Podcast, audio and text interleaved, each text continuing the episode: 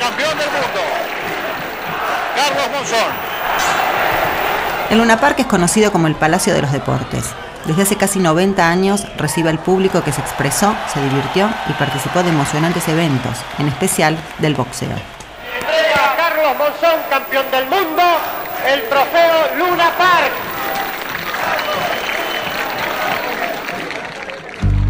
Pero este palacio no solo se dedicó a los deportes. El repertorio de actividades se fue ampliando a cierres de campaña, recitales y hasta casamientos y velorios. En este momento desciende Diego Armando Maradona. Se hace muy difícil trabajar. Desciende Claudia también.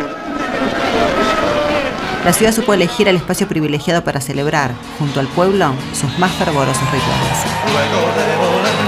Detendré a descansar en el ocaso, en otros brazos.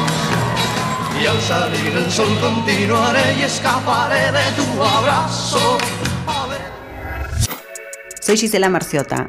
Acompáñame por Buenos Aires en este podcast de Gente en Movimiento.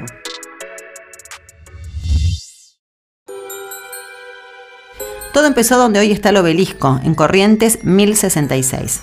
Ismael Pache y José Lecture montaron una feria al estilo de los parques de diversiones en la década de 1920.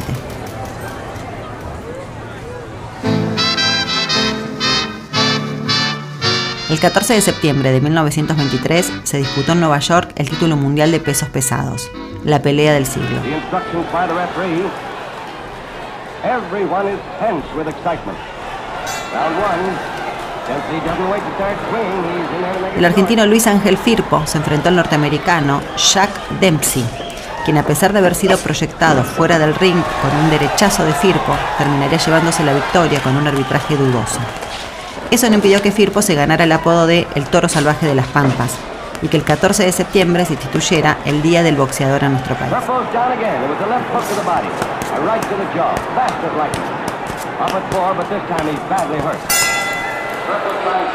Las personas que no tenían radio para seguir el combate pagaron 25 centavos para escucharlo en el Luna Park. A partir de ese momento el boxeo se introdujo como un espectáculo más del Luna. Poco después, con el ensanche de la Avenida Corrientes y la Diagonal Norte, el parque desapareció y las peleas de boxeo comenzaron a organizarse en teatros y en estadios de fútbol. Hasta que en 1931, Pachi y Lecture consiguieron el alquiler del predio actual del Luna Park, entre Avenida Madero, Avenida Corrientes, Bouchard y Lavalle. De a poco le pusieron un techo y lo fueron remodelando de acuerdo a las posibilidades económicas. Su arquitectura se adaptó a la necesidad de comunicación, integración y de representación de una sociedad inquieta y participativa que desde la tribuna interactuaba con los protagonistas. Funcionó por primera vez con un gran baile de carnaval, pero como el estadio había sido pensado para el boxeo, su inauguración oficial es considerada con tres combates en 1932.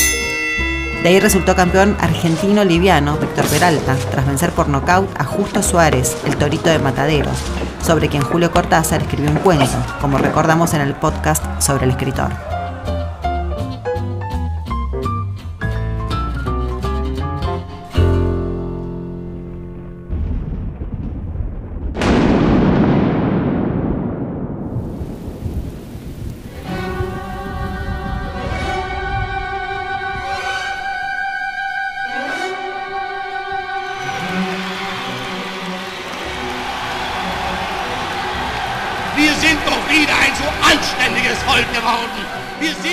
De esa década es una imagen hoy inverosímil. El domingo 10 de abril de 1938 una multitud se congregó a celebrar la anexión de Austria a la Alemania nazi, desplegando las esvásticas y toda la iconografía nazi en el estadio.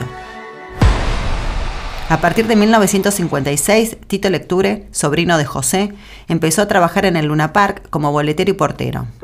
Ernestina, viuda de José Lecture, pasó a ser la dueña tras la muerte de Pache. Entre tía y sobrino surgió un romance clandestino. Tito se dedicó a ser promotor de boxeo, ganándose el respeto del ambiente y pasando a ser el gerente general. Desde muy temprano el boxeo fue acompañado de otro tipo de actividades, configuradas según el diálogo que se propiciaba entre el escenario y la multitud.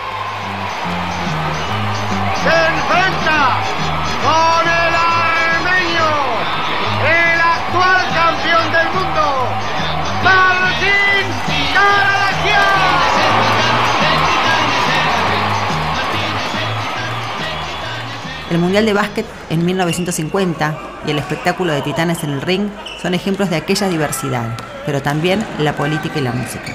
Astor, ¿qué pasó ayer en Luna Park? Un día muy feliz, uno de los días más felices de mi vida y bastante con muchas sorpresas diría, porque no- realmente no es que no pensaba ganar, pero la sorpresa para mí fue el aliento que me dio esa gran masa de público que había en Luna Park. Ya sé que estoy piantao, piantao, piantao. Astor Piazzolla venía de estrenar la balada para un loco en el Festival de la Música y de la Danza de Buenos Aires el 16 de noviembre de 1969, junto a Melita Baltar. Generó una gran polémica. Algunos decían que no era tango.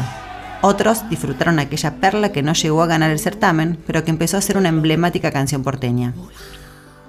El Luna Park fue el lugar donde Juan Domingo Perón conoció a Eva Duarte en 1944.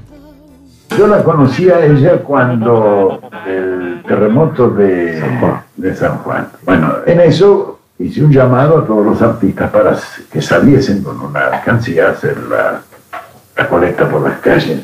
Entre los numerosos artistas que llegaron llegó también Eva.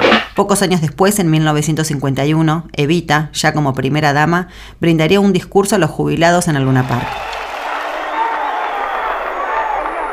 compañeros de la Confederación General del Trabajo, compañeros de la Federación de Jubilados, compañeros del Sindicato Peronista de Jubilados, compañeros y compañeras. Tito Lecture reflexionó sobre el perfil que fue cobrando el Luna en un especial de ATC.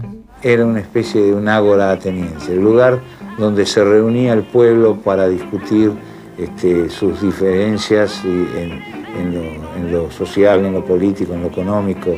El velorio de Carlos Gardel, el recital de Frank Sinatra, el casamiento de Maradona, la despedida de Sui Generis, la carrera de Sandro se forjó también en el Luna Park. Yo quiero vivir como las aves que ni alcanzarse. El momento más, este, más grato, más feliz que yo viví en, en estos 35 años dentro de Luna Park fue cuando tuvimos la presencia de su santidad el Papa. Ese, ese día, esos dos días, porque estuvo dos días, este, realmente me sentí más que feliz que en mi casa estuviera el Santo Padre. Es justo que deis gracias a Dios por la fertilidad de vuestros campos, por la abundancia de vuestros ganados, de tantas otras riquezas naturales, oh fruto de las manos del hombre. Total esta noche venga a girar si hoy pelea noche en el Luna Park.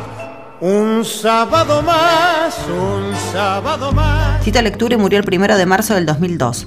Fue uno de los hombres más importantes del boxeo mundial de las décadas del 70 y 80, junto con Bombarum y Don King. Representó entre otros a Carlos Monzón, Nicolino Loche y Ringo Bonavena. Todos ellos dejaron su huella en la historia. En el próximo podcast nos dedicaremos a Ringo para continuar un poco más con la mística que supo crear el boxeo en la ciudad. Yo cada vez que llevé a un boxeador a pelear por la corona del mundo, minutos antes, sobre el ring, cuando estaba por comenzar la pelea, donde ese boxeador iba a pelear por el título mundial, lo tomaba de las dos orejas, se las apretaba y le decía, vos estás bien y estás listo para ser campeón del mundo. De aquí en adelante sos campeón del mundo. Y así los tiraba a la pelea. Tito Lecture supo infundir ese entusiasmo a espectáculos musicales y teatrales. Había conocido a todos los presidentes argentinos, a estrellas internacionales, y nos dejó un palacio de puertas abiertas para que el pueblo siga siendo parte de la emoción y la gloria.